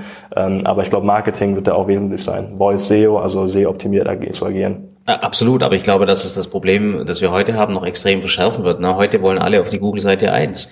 Ja, und das ist einfach bei der, bei der explodierenden Anzahl an Informationen immer schwieriger. Ja. Und schwieriger heißt teurer. Ja, jetzt stell dir mal vor, du hast nur noch einen Slot. Mhm. Ja, du hast nicht mehr nur eine, eine Seite eins, du ja. hast nur noch einen einzigen Slot. Da kannst du dir vorstellen, dass das natürlich von der Monetarisierung her, mal mhm. abgesehen davon, dass du gutes Marketing machen musst, das wird einfach extrem teuer. Ja, ja weil die Firmen werden sich das bezahlen lassen, ganz klar. Und ich glaube, da wird es nochmal eine Zuspitzung geben geben. Ähm, wie du gesagt hast, äh, Voice SEO, da gibt es ganz viele Dinge, die da passieren müssen, dass die, dass die, die das Handwerk passiert. Mhm. Aber ich glaube, am Ende des Tages wird es einfach extrem teuer ja. für die Firmen oder für die Dienstleister, die in diese Slots rein wollen, weil was bringt mir da der Platz zwei mhm. ne, äh, in diese in diese Rangfolge? Den wird nie jemand hören. Ja, ja. ja. ja und ich glaube, da ähm, klar, zum einen musst du erstmal da auftauchen, aber dann wird's ja auch, glaube ich, noch wichtiger, und das hat ja schon jetzt auch Amazon mit ihrem Kerngeschäft vorgemacht, dann halt eine extrem gute Customer Experience außerhalb auch von dem Voice dann zu liefern, weil ich glaube, wenn du dann einmal ne, der Pizzabote irgendwie mega lange kam oder so, dann sagst du halt deinen Schwachsens, ja, den will ich aber nicht nochmal haben, zack, abgespeichert.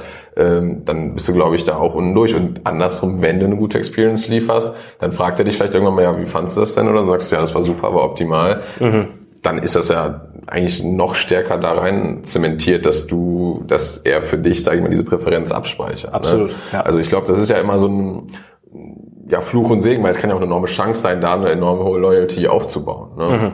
Ja, absolut, aber das hängt dann sehr stark damit zusammen, dass das Gerät, dass die, dass das Device oder dass die Logik einfach erkennt, was deine persönliche Präferenz ist. Genau. Und dann darf deine persönliche Präferenz nicht unbedingt mit einer Marketingpräferenz überschrieben werden. Ne? Man kann Angebote machen, man kann Alternativen vorschlagen, aber es darf nicht so sein, dass die Marketingmaschine dir eine, versucht, eine Präferenz einzunehmen, mhm, weil dann bist du, bist du komplett am Ziel vorbei. Ne? Und ja. das ist, finde ich, eine sehr äh, äh, schwierige Aufgabe für, für einen Anbieter. Ne? Ähm, was wirklich Relevantes mhm. äh, äh, anzusagen in dem Fall äh, und Relevanz im Sinne des, äh, des Nutzers. Und ja. ich glaube, das ist, das geht weit über SEO hinaus, weil das kann eigentlich nur dann wirklich gut funktionieren, wenn du wirklich die persönlichen Präferenzen sehr stark mit einbeziehst. Mhm. Ansonsten bist du immer in irgendeiner Form generisch. Ne? Also ich mhm. meine, wir haben ja das Beispiel gehabt, dass du bei den gelben Seiten, äh, da ging es alphabetisch, da war das ja noch relativ einfach, eine Suche, aber hast überhaupt keinen Mehrwert gehabt. Du wusstest, dass ein Zahnarzt äh, mit Z äh, in der Stadt zu finden ist, aber ob der gut ist, wie gut er ist, wusstest du nicht. Ne? Ja. Ne? Und bei Google zumindest hast du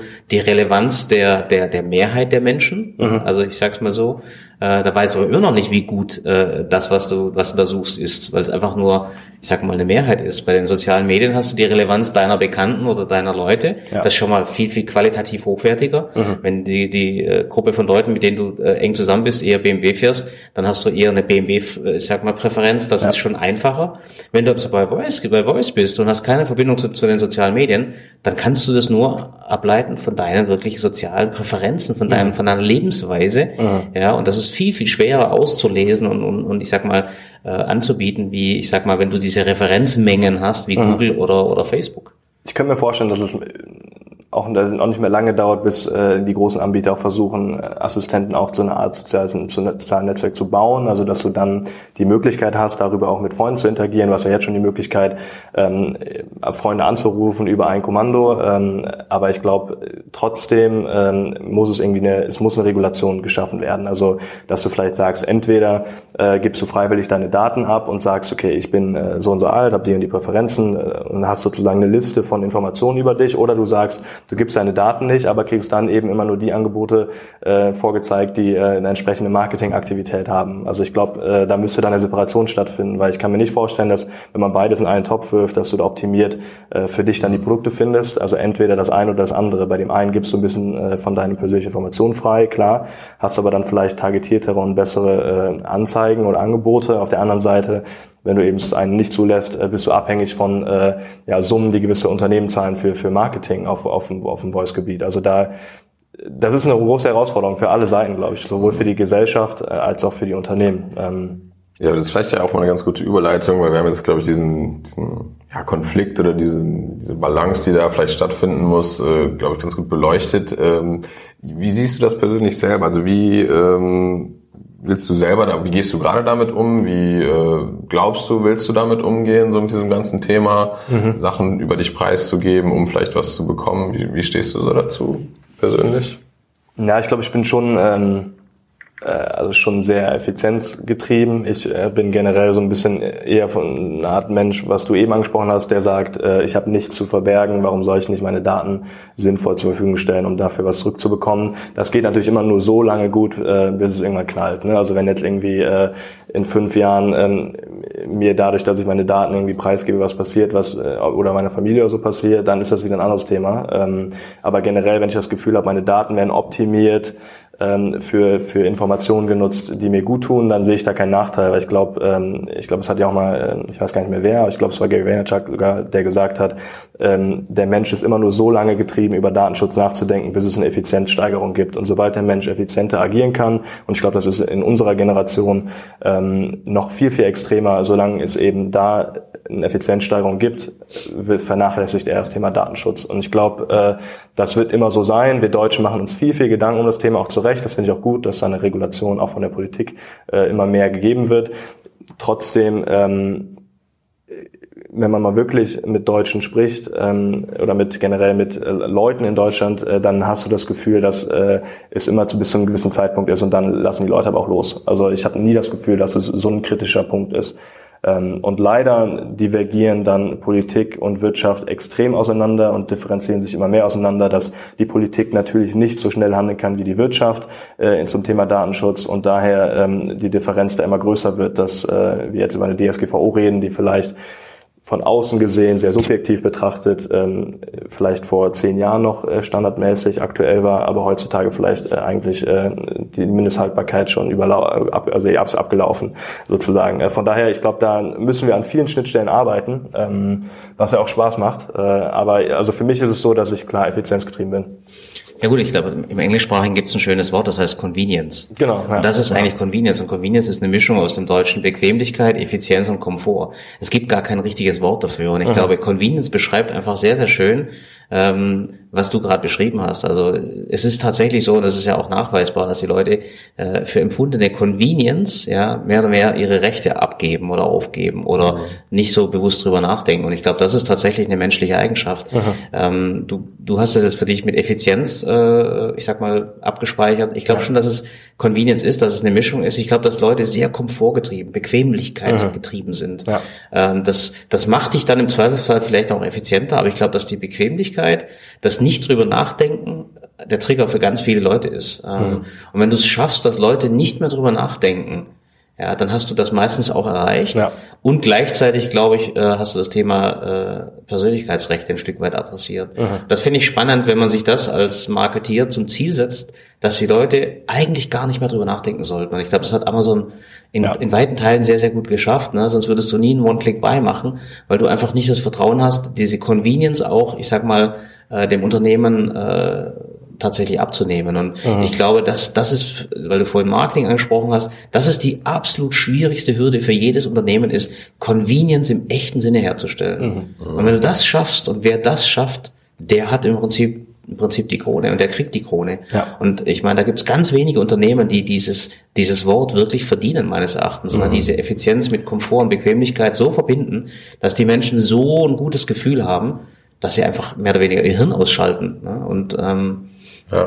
Das äh, finde ich spannend. Also. Ja, finde ich lustig, dass du Convenience ansprichst, weil da habe ich auch so eine kleine Anekdote, als ich äh, das erste Mal länger in den USA war mit, äh, mit 15 Auslandsjahr, hat mein Gastvater mir dann auch irgendwann mal gesagt, meinte so, äh, äh, if you want to know America in one word, it's convenience. So, ne? Das ist so wirklich, da wird das halt ne, deutlich mehr auch schon davor, wenn es nicht immer nur Tech ist, aber auch mit anderen Sachen gelebt. Ne? Da steht jemand im Supermarkt und packt dir deine Einkaufstaschen ein. Mhm. So. Ja, ne? Also da, da, da stehst du dann einfach, wartest, da ist dann jemand, zack, zack, zack, zack, zack, packt deine Einkaufstaschen ein und dann nimmst du die halt und gehst raus. So, bei, bei also uns so keine, bei uns gibt's keine äh, Plastiktüten mehr, das heißt, die Arbeitsplätze sind auch abgeschafft. ja. ne? Das heißt, da, da ist keiner mehr am Ende der, der, der, der, ja. der Kette. Also die Convenience wurde dann auch abgeschafft. Ähm, mhm. aber du hast recht, das ist Convenience und das ist Convenience, wo man sich wirklich mal drüber nachdenken, äh, wo man da nachdenken muss, was das für einen selber ist. Ne? Also ich habe gestern jemand versucht, das Prinzip Starbucks zu erklären. Und dann äh, kam eine Perspektive, da musst du dich anstellen und hast einen total überteuerten Kaffee, ja, und, und bist in so einer Reihe, musst deinen Namen sagen, weiß gar nicht warum. Ne? Das wirst und, und, und ich bringe das mit Convenience in Verbindung, weil das Gesamtexperience, ja, dort zu sitzen, Leute zu beobachten, schöne leise Fahrstuhlmusik, schöne Sessel zu haben, einen guten Duft zu haben, ja. das ist Convenience. Ja. Convenience ist das Gesamterlebnis, das du hast. Mhm. Ob du dann anstellen musst dich, ne, und das muss keiner mit dem Silbertappet dir den, den Kaffee bringen, dann ist trotzdem Convenience. Und ich finde diese Definition von Convenience unglaublich spannend, Aha. weil es eben nicht so einfach ist. Es heißt nicht, dir den Hintern nachtragen, sondern Convenience ist in jedem Kontext was ganz eigenes. Mhm. Aber es führt dazu, dass die Leute einfach sich super wohlfühlen mit dem, was sie tun. Und dann, wie gesagt, schalten sie das Hirn ab. Ne? Und äh, in Deutschland sind wir oftmals in der Servicewüste, wo das Wort Convenience einfach null verdient ist. Ja, ja weil, weil es weder das eine noch das andere liefert. Und ich glaube, nochmal, auch hier, ich sehe das als Riesenchance, die, die Convenience liefern. Ja, du hast vorhin von, von eurer, von eurer App oder von eurer Technologie gesprochen. Wenn du Convenience liefern kannst, wie man Meetings besser macht und wirkliche Convenience, dann wird das Produkt der Knaller. Hm. Wenn du nur Effizienz lieferst, sage ich mal, dann ist es okay, aber ich glaube, das Wort Convenience ist nochmal was ganz anderes. Ja. Mhm. Und äh, das fände ich spannend im Voice, äh, sag mal, Kontext, Convenience, sich, sich wirklich mal mhm. vorzunehmen, auseinander zu dividieren, zu sagen, was macht in der Applikation, was macht in dem Kontext Convenience für die Leute. Mhm, also ich finde, äh, da fällt mir jetzt gerade was zu ein. Also Convenience heißt ja auch so ein bisschen User-Zentriertheit aus meiner Sicht. Das ist so ein Buzzword, was in jedem deutschen Unternehmen heutzutage steht. Und äh, ich kenne auch nicht wirklich eine Handlung, auch in all den Interviews, die ich geführt habe, wo ich wirklich mal gemerkt habe, okay, ein Unternehmen hat das wirklich verstanden. Und ich habe einmal ein Interview geführt mit dem, äh, das war der erste Europachef von, von Amazon, Jerry Haag, ähm, der auch jetzt so einer meiner Mentoren ist, wenn es immer so um bestimmte Businessfragen geht. Und der hat mir gesagt, dass er hat damals, als, als, ähm, als, als Bezos nach Europa gegangen ist, hat Bezos zu ihm gesagt, you want to do auctions, also wir wollen Marketplace machen. Und da hat äh, Jerry hat gesagt, okay, ich bin dabei. Und er hat ähm, war der immer alle zwei Wochen von München ist er nach Seattle geflogen und er hat realisiert, dass Bezos wohl in den ersten Jahren die erste Stunde seines Tages immer einfach nur die, äh, die Webseite gescrollt hat und geguckt hat, was könnte der User gerade äh, noch äh, als besser empfinden, was könnte er gerade wirklich, ähm, was ist vielleicht unangenehm auf dieser Seite und hat wirklich versucht, als eigener User, als, als End-User diese Seite zu verstehen, als Geschäftsführer von Amazon und hat dann nach jedem Tag äh, die Informationen, die er sich sozusagen notiert hat, weitergegeben an seine Mitarbeiter, um diese zu verbessern, um die User Experience äh, wesentlich äh, zu optimieren. Und das ist was, wo ich sage, okay, das ist eine klare Handlung, die der Geschäftsführer als äh, ja, als Vorsitz des Unternehmens getätigt hat, weil er äh, diese User-Zentriertheit schon so früh verstanden hat. Und ich glaube, das ist genau das, was du sagst. Deswegen ist Amazon so erfolgreich, weil der Geschäftsführer User-Zentriertheit verstanden hat und das weitergibt. Ähm, und das hat mich begeistert. Und das ist ähm, was, was Thema Convenience natürlich bei Amazon äh, immer noch nach 15, 20 Jahren immer noch genauso da steht, wie in der Anfangszeit, als Bezos da in seinem kleinen Kämmerchen saß. Ähm, und äh, ich glaube, das ist was, was das Unternehmen natürlich ausmacht, klar. Mhm. Also ich denke, äh, wir haben, wir haben ja viel über, über Möglichkeiten, vielleicht auch ein bisschen Risiken, wobei ich glaube, wir haben sehr viel mehr über Möglichkeiten gesprochen, über, über Risiken von Voice. Ähm, Digitalisierung ist ja mehr und wir, wir arbeiten ja viel mit Unternehmen, Unternehmern zusammen. Ähm, hast du was Konkretes, wo du sagen kannst, wenn du heute mit mittelständischen Unternehmen zu tun hast oder vielleicht auch mit, mit äh, Corporates, ähm, wie sie Voice, wie sich dem Thema Voice am besten nähern können, also wo du einfach Empfehlungen geben kannst, bist das Geschäftsführer, bist der Eigentümer, ähm, wie würdest du dich dem Thema Voice nähern? Mhm. Ähm, also spannende Frage. Ähm, ich glaube generell ist der Schritt erstmal, ähm, ich glaube, wir haben das damals, als wir auch mal hier zusammengesessen haben, auch ganz gut analysiert, dass man erstmal ähm, analysieren muss und verstehen muss, bevor man dann in konkrete Handlungen geht. Also ich glaube, viele rennen gerade einfach nur rein, ohne vielleicht mal einen Schritt zurück und so ein bisschen generalistisch zu verstehen, welche Services könnte man überhaupt über Voice abdecken, bevor man einfach irgendwo reinrennt. Ich glaube, das ist eine Grundfrage, die man erstmal äh, sich stellen muss, vielleicht darüber hinaus dann auch mal einzelne Applikationen zu testen oder generell mal den Voice-Markt zu analysieren. Gibt es ganz tolle Seiten, VoiceBot zum Beispiel, kann man sich mal so ein bisschen informieren, um mal einen Überblick zu bekommen, was passiert gerade in der Szene. Ähm, das kann ein Geschäftsführer mal für anderthalb, zwei Wochen Wochen machen, dann hat man, glaube ich, einen ganz guten Überblick, was gerade so passiert. Sobald man das ge gemacht hat, muss man sich, glaube ich, und das ist was, was viele falsch machen. Ne? Du kannst natürlich, ähm, äh, du kannst natürlich einfach nur sagen, du lagerst das aus. Ich glaube, dass eine gesunde Mischung irgendwie auch wieder sinnvoll ist, zu sagen, man kann gewisse Services im Voice-Bereich auslagern, Agenturen an Beratung. Ich glaube trotzdem, dass es auch Sinn macht, eine eigene Art äh, Voice-Unit zu entwickeln. Also dass man, das kann ein, zwei Mann-Team sein, was im Mittelstand vielleicht mal aktiv darüber nachdenkt, vielleicht auch nur ein, zwei Mal die Woche, welche Services könnten wir konkret ähm, im, im Voice-Bereich abdecken und wie können wir, ähm, wie können wir das schnellstmöglich mal ausprobieren. Und ich glaube, da muss man dann wichtig auch verschiedenste Ressourcen verknüpfen. Das kann Designer sein, das kann einer aus der IT-Abteilung sein, das kann auch einer sein, der einen wirtschaftlichen Hintergrund hat, das kann jemand sein, der ähm, ja, User-Zentriertheit versteht und die Menschen einfach mal an den Tisch zu bringen und sagen, okay, wie können wir das umsetzen? Und dann ist es eine Sache von Learning by Doing. Ich glaube, in dem, äh, in dem Segment gibt es jetzt noch nicht die, das perfekte Rezept, ähm, sondern man muss einfach ausprobieren, man muss sich mal ein paar Tage in das Thema reindenken, ähm, aber grundsätzlich erstmal sich die Frage zu stellen, welchen Service könnte man darüber abdecken abdecken, der äh, effizienzsteigernd wäre ähm, und darüber dann aufbauen und eine eigene Unit entwickeln. Das wäre so mein, mein, ähm, mein, mein Vorschlag, weil vielleicht noch als kurzer, kurzer, kurzer Seiten, Seitenblick, ähm, es gibt so ein Zitat, äh, wo gesagt wird, wenn man jetzt in den Voice-Bereich investiert, kostet das 3.000, 4.000 Euro. Wenn man in drei, vier Jahren investiert, kostet eine halbe Million. Ähm, und ich glaube, ähm, jetzt lieber die Zeit schon zu nutzen, ist besser als zu spät, wie auch damals in der sozialen Netzwerkwelt auch. Ihr würdet aber auch heute auch schon die halbe Million nehmen, oder? Was würde ich machen? Ihr würdet heute auch die halbe Million nehmen, nicht die 3.000, 4.000. W würden wir bestimmt machen. Also das, ähm, nee, klar. Also das, ähm, wir, wir würden das natürlich auch nehmen, logisch. Aber äh, ich glaube, äh, Soweit ist der Markt noch nicht. Ähm, okay. Und äh, lass da lieber am Fundament das geht günstiger. arbeiten.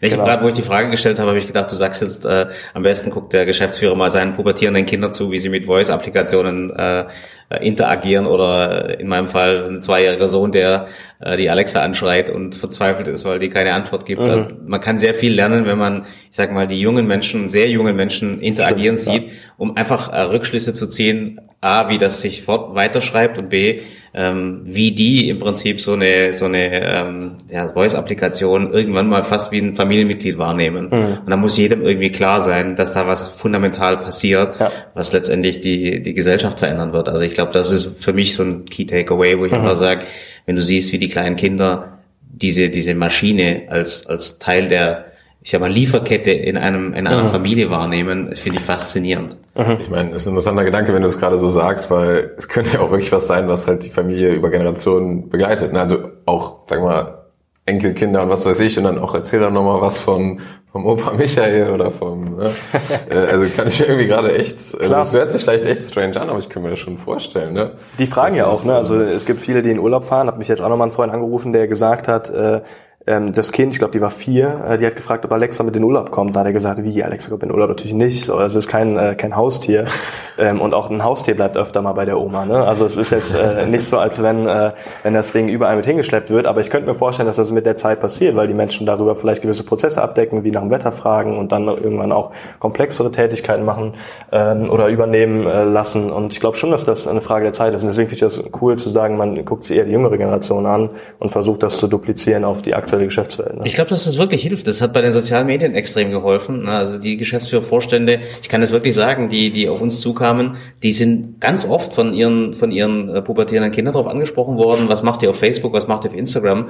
Und äh, um da nicht ganz blöd dazustehen, haben sie gesagt, da muss ich mich schlau machen. Ne? Ja. Und äh, ich fand den Gedanken einfach spannend, weil du wirst einfach damit konfrontiert, äh, wie so eine junge Generation damit umgeht. Und nochmal, wenn du es dann nach vorne äh, rechnest für dich, kannst du dir ja ausmalen, was das heißt. Und ich finde es auch spannend. Wir haben ja mit dem Björn Wolf gesprochen, My Moria. Ja, also ich könnte mir gut vorstellen, dass man, äh, ich sag mal, dann auch tatsächlich mit all diesen Voice-Aufnahmen Wieso Facebook heute einen Jahresrückblick zeigt, kannst du ja im Prinzip einen Voice-Rückblick machen. Kannst mhm. sagen, was waren die witzigsten, wichtigsten Dinge, die äh, im Haushalt passiert sind auf Voice. Äh, ja. Alexa, spielst doch mal nochmal ab oder so.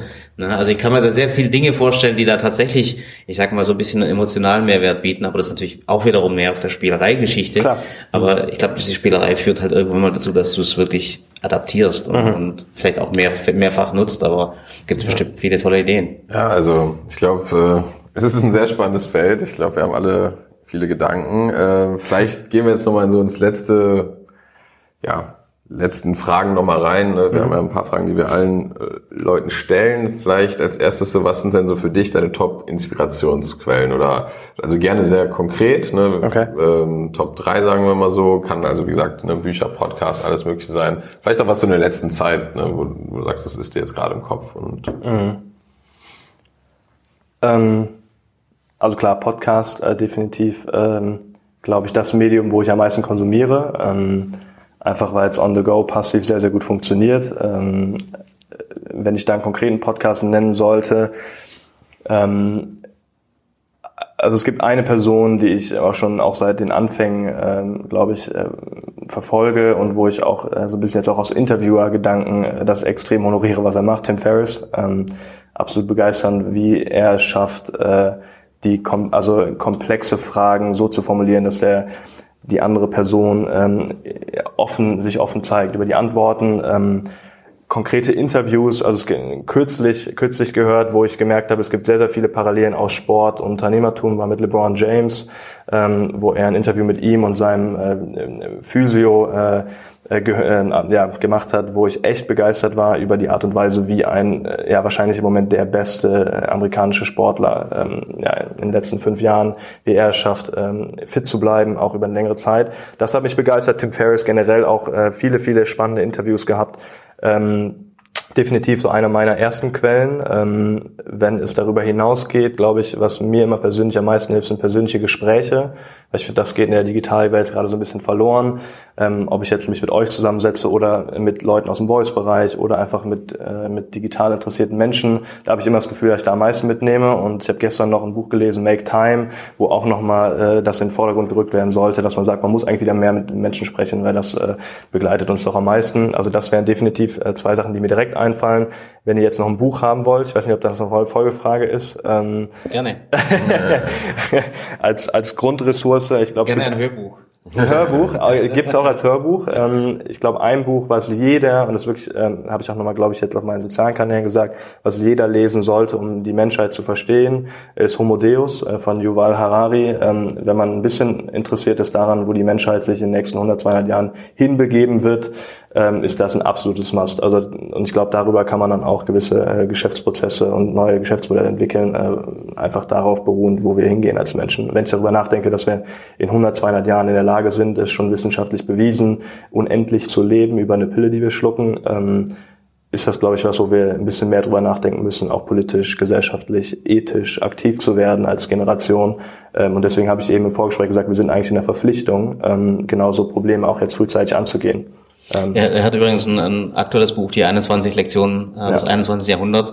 Finde ich auch sehr spannend, weil es ein bisschen mehr im Hier und Jetzt ist. Also ja. eigentlich diese, diese ähm, heutigen ja, Geschehnisse versucht, in Kontext zu setzen, fand ich auch vor allen Dingen einfacher lesenswert, weil, weil du wirklich sehr einfach im Prinzip durchgehen kannst und dir das angucken kannst und ich glaube, sehr viel Verknüpfung findest zum Hier und Jetzt mhm. ähm, und ähm, das nicht ganz so weit geht wie Homo Deus, aber ich glaube schon, also auch nochmal so eine Brücke ist dazu, finde ich auch sehr spannend und auch wiederum sehr einfach gut lesbar ist. Ja. Äh, das ja. wäre bei, bei, bei ihm sehr ähm, sehr gut. Deswegen finde ich die Bücher von ihm auch sehr gut. Mhm. Nicht immer kritikfrei. Homo Deus zum Beispiel für mich auch ein nicht kritikfreies Buch. Mhm. Ähm, es schildert eine, eine Zukunft, die äh, vielleicht so kommt, aber die man auch mitgestalten kann und ja. die man nicht als Automatismus wahrnehmen soll. Mhm. Das fehlt mir so ein bisschen. Aber ich finde das ein sehr gut geschriebenes äh, Buch, wer sich damit beschäftigt äh, der wird definitiv viele ähm, gute Antworten finden. Ja, deswegen sage ich ja, wir sind eigentlich in der Verantwortung. Ne? Es gibt gewisse Fragestellungen, die da offengelegt werden, wo ich sage, um Gottes Willen, bitte lass das nicht eintreten. Oder wenn wir Stephen Hawkins glauben, der sagt, äh, hat er gesagt, in 600 Jahren gibt es uns eigentlich nicht mehr. Ähm, ich glaube, das sind schon so Sachen, wo wir jetzt aktiv handeln müssen, um äh, gewisse Dinge zu vermeiden. Da geht es mit Klimawandel los, da geht es über ähm, natürlich den demografischen Wandel weiter. Und da gibt es ganz, ganz viele Themen. Und äh, lass uns bitte in der Verantwortung bleiben, als junge Menschen diese Welt zu gestalten und eben nicht nur nach dem Musk-Prinzip zu sagen, wir, wir steigen auf den Mars um, that's, that's the new world, äh, sondern ich glaube, wir müssen äh, erstmal versuchen, diese Erde wieder äh, weiterhin lebbar zu machen und äh, äh, alle, alle Parteien, die irgendwie uns äh, auf dieser Erde beschäftigen, mitzureißen. Und äh, das was mir Spaß macht. Ja, vielleicht, vielleicht eine spannende Frage jetzt direkt hinterher, wenn du sagst, du hast die Verantwortung. Wir haben eigentlich immer so die Frage, was stellst du oder was würdest du deinem jüngeren Ich mit auf den Weg geben? Bei ein paar jüngeren Gästen haben wir das aber schon mal umgedreht und ich finde es hier bei dir jetzt auch spannend, das umzudrehen, zu sagen, so was wünschst du dir eigentlich für dein älteres Ich? Sag ich mal, wenn du jetzt am Ende ähm, ja, deiner Karriere, deines Lebens irgendwie zurückblickst und sagen würdest so, hey, das will ich eigentlich jetzt von der jetzigen Standpunkt aus erreicht haben oder erreichen oder das würde ich gerne ja, erleben, machen. Ähm, was würdest du da sagen? Ja, also ich glaube, so eine Traumvorstellung ist definitiv ein Umfeld zu haben. Das mm, beginnt äh, mit der Familie und geht darüber hinaus, glaube ich, mit äh, Geschäftspartnern, Freunden, äh, die um einen rum sind, ähm, die, sagen wir mal, ein bisschen an einem Strang ziehen wollen. Wenn wir jetzt uns ein bisschen aufs Geschäftliche konzentrieren wollen, ähm, komme ich wieder ein bisschen darauf zurück. Ich glaube, wir sind in der Verantwortung und mir würde es, also wenn ich glaube ich älter wäre, ich wäre sehr zufrieden darüber, zurückzuschauen, dass ich mit ähm, vielen meiner engsten Freunde ähm, Innovationen getrieben habe, die dazu geführt haben, dass wir gesellschaftliche ähm, Probleme lösen konnten. Ähm, das ist natürlich jetzt mit einem Meeting-Thema, ist das der erste Schritt vielleicht, aber ein bisschen höher gedacht, glaube ich, ist das auch nur der Anfang. Ähm, und äh, ich will einfach zurückschauen und einen Mehrwert geschaffen haben für diese, für diese Gesellschaft, ähm, für unsere Gesellschaft. Ähm, und das ist, glaube ich, was, was einen am, am ehesten glücklich macht. Klar, äh, es gibt viele Dinge, die einen reizen, äh, aber ich glaube, das wäre was, was mich am ehesten inspirieren würde. Ja, cool. Ähm, wie können dich denn unsere Hörer am besten verfolgen? Ich meine, wir haben ja schon mal zu Beginn gesagt, ne, du hast einen eigenen Podcast, Feed mhm. Your Brain, äh, hast auch gerade die hundertste Folge ähm, aufgenommen. Also ich denke mal, da ist ja schon einiges an Material, was was man sich anhören kann. Mhm. Äh, wirklich sehr spannende Interviews teilweise. Äh, nicht nur teilweise, sondern ne, sehr viele spannende Interviews. Äh, aber was sind denn so Kanäle, wo Leute mit dir ähm, vielleicht in Interaktion treten können oder ein bisschen mehr von dir erfahren können? Also der Podcast ist, glaube ich, schon das beste Medium. Ich habe, äh, nachdem ich eben dieses Buch gestern äh, beendet habe, Make Time, äh, alle sozialen Netzwerke äh, gelöscht. Ähm, von, von meinem Handy jedenfalls. Ähm, was vielleicht jetzt nicht mehr unbedingt der, der beste Touchpoint ist dann. Ähm, trotzdem, natürlich bin ich dann noch erreichbar. Also Instagram, Facebook, äh, Twitter, LinkedIn ähm, ist, glaube ich, äh, also man findet mich überall, ähm, aber äh, ich versuche das ein bisschen zu reduzieren. Ja. Bisschen bewusster. Bewusster, genau. Es ist ein Achtsamkeitsthema, glaube ich, und ein Fokusthema, äh, gerade weil es gerade viel passiert und ähm, Kam gestern im Radio, ne, dass das äh, der Nummer eins Wunsch der jungen Generation äh, ist für, für Neujahr, äh, ist tatsächlich eine Reduktion der Online-Nutzung. Ja, es kam gestern im Radio, dass sie das mhm. äh, hat, hat wohl stark zugenommen zum letzten Jahr. Und ich frage mich immer, man tut sich das ja selber an, ne, warum das ein Wunsch sein muss, das ist wie es abnehmen. Ne? Ja. Fängst ja auch immer erst am nächsten Tag an. äh, diesen Tag nochmal richtig reinhauen. ähm, ich glaube, bei dem Online, bei der Online-Usage, bei der sozialen Medien-Usage ist es genauso, ist zu sagen, entweder man ist konsequent ja. oder man ist es nicht und man ist es eben halt nicht nur ein paar Wochen Wochen, sondern macht das wirklich, weil man vielleicht seinen Tagesablauf verändert. Ne? Das, mhm. ist, das, ist, das ist Make Time. Ähm, da bin ich mal echt sehr, sehr gespannt, wie viel, mhm. ich sag mal, wie beim Abnehmen, wie viel dann im Februar, wenn Karneval kommt, noch so konsequent sind, äh, das wirklich zu tun. Das ist echt irgendwie so ein bisschen ein wiederkehrendes Thema bei einigen jungen Leuten. Also ich kenne das von mir selber auch, ne, dass, man, dass man sich das echt vornimmt. Ähm, ja, spannend. Ähm, und vielleicht so als ähm, vorletzte Frage, so was äh, ich meine, du hast schon echt, äh, wie eben ja schon gesagt, einige Leute oder eine, sehr viele Leute interviewt. Ähm, was wäre dann vielleicht ein Gast, den du vorschlagen würdest jetzt hier für den, für unseren Podcast, wo du sagen würdest, so, hey, der wäre wirklich super interessant für das Thema digitaler Unternehmermut, äh, den solltet ihr unbedingt mal interviewen. Mhm. Deutsch oder Englisch? Sowohl als auch. Also es ist beides denkbar. Ähm, Einfach okay. jemand, der dir in, in, in, den Kopf kommt. Mhm, also ähm, ich würde sagen, da ihr auch äh, spannendes Unternehmen seid, zwei spannende Menschen seid, dann greift auch direkt ganz hoch. Ähm, also ich fände es mal spannend, ihr könnt es ja mal auf den Weg bringen, ich äh, versuche mich da auch gerne zu beteiligen, den ehemaligen ähm, GE äh, Geschäftsführer für einen Podcast zu gewinnen. Jack Welch, oder? Ja, genau, Jack Welch. Jack Welch. Ähm, Fände ich extrem spannend. Viele, ich habe einige äh, Einblicke mal von ihm sehen dürfen äh, auf irgendwie Videos und äh, Konferenzen, auf denen er gesprochen hat. Ich glaube, das wäre ein cooler Gast, der es geschafft hat, ähm, ja, den digitalen Wandel bei IGE noch mitzugestalten. Ähm, mittlerweile ist das ja nicht mehr so positiv, alles, was sie machen, aber ich glaube, er hat sehr, sehr gut hinbekommen. Äh, und ich glaube, es würde sehr, sehr gut passen, weil es nochmal so eine andere, anderen Blickwinkel, glaube ich, auf das Thema gibt und vielleicht auch vielen im, im deutschsprachigen Mittelstand helfen könnte, äh, das Thema mal aus so einer Perspektive äh, zu sehen, wie er es gemacht hat. Gut, gehen wir es an. Ja, das wäre natürlich, ja, gehen wir es an. Ne? genau, und jetzt ist es einfach, äh, ja, wir geben gerne dem Gast nochmal die Chance, so das letzte Wort zu haben. Also wenn du noch irgendwas loswerden willst, irgendwas raushauen willst? Nö, also ich glaube, ähm, wir haben viele spannende Dinge erläutert, auch im, äh, im Dialog. Ich weiß gar nicht, wie das heißt, wenn drei Leute dabei sind. Ähm, Dialog. Trilo. ähm, deswegen ist Sport. nee, also ich fand's, fand's echt, äh, echt, echt schön, hat Spaß gemacht, ähm, auch bei euch zu sein. Ähm, ich glaube, äh, wir können da auch vieles äh, gesellschaftlich zusammen ansteuern und ähm, ich glaube, ihr seid da auf einem guten Weg. Ich ziehe wirklich den Hut auch davor, wie ihr das so in dieser in diesem, äh, ja, in diesem Duo so gut hinbekommt. Ähm, deswegen vielen, vielen Dank für die Einladung. Ja, danke, dass du da danke, Max. Das war's mit der Episode. Vielen, vielen Dank fürs Zuhören. Ähm, wir hoffen, wir konnten euch einiges äh, mitgeben und wollten euch einfach nur mal sagen, wenn ihr jegliches Feedback habt, wenn es Themen gibt, die euch beschäftigen oder ihr Fragen habt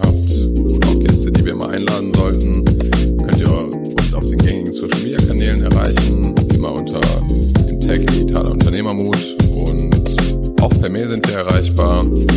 Alle Kontaktdaten verlinken wir euch in den Show Notes. Ähm, ja, wir freuen uns einfach und hoffen, dass wir ein bisschen über das Thema Digitaltransformation diskutieren können. Bis zum nächsten Mal.